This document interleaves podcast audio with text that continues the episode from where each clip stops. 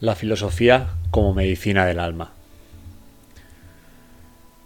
No te entregues a la filosofía como un chiquillo cuando va a la escuela, sino como el enfermo de la vista que va en busca de una esponja o una venda, como el que se dispone a tomar una loción o a ponerse una cataplasma.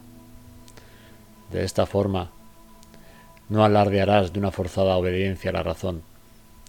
Antes bien, sentirás alivio en adherirte a dictámenes.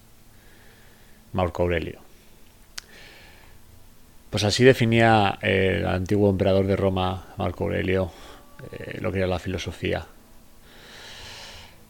Cuanto más ocupados estamos, cuanto más trabajamos, aprendemos o leemos, también más nos distraemos.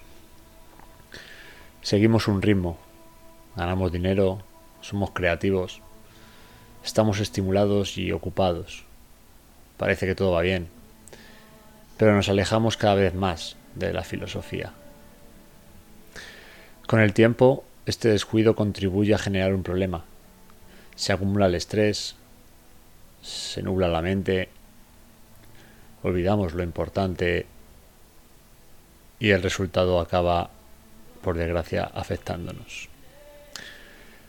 Cuando esto sucede, es importante tomar el control, frenar el impulso y la situación, recuperar el método y las prácticas que sabemos que tienen su base en la claridad, en el buen juicio, los buenos principios y la buena salud. Recuerdo que en el instituto pasé una mala racha. Había estado muchos años bajo el cobijo del colegio con el mismo grupo de amigos, profesores, éramos como una familia. Para mí eh, fueron dos años muy complicados, donde empecé a fallar en los estudios, donde sufría cierto bullying por parte de mis compañeros, pero tuve la suerte de encontrar dos grandes apoyos. Uno de ellos, un gran amigo mío, un hermano que seguía conmigo en esta nueva aventura y que fue mi protector y cuidador. Estoy seguro que sin él no hubiera sobrevivido emocionalmente en ese centro. Y el otro gran aliado era la filosofía. La conocí por primera vez y me enamoré de ella, porque en ella encontraba salidas a muchas de las cuestiones que se me estaban planteando en aquel momento de mi vida. Gracias a ella encontré un refugio para la reflexión y, el entendimiento de un mundo cruel que, que estaba conociendo y al que no me había enfrentado antes.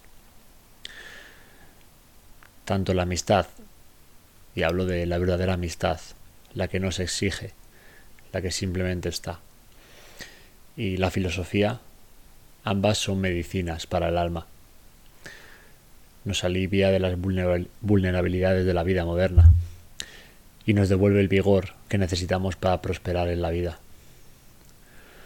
Así que el mensaje que os traigo hoy es que cuidéis de ellas y recurréis, recurráis a ellas.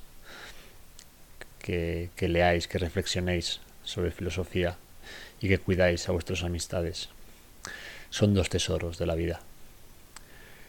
Muchas gracias por estar ahí una semana más y si os ha gustado pues compartirlo, que haría un gran favor a esta comunidad.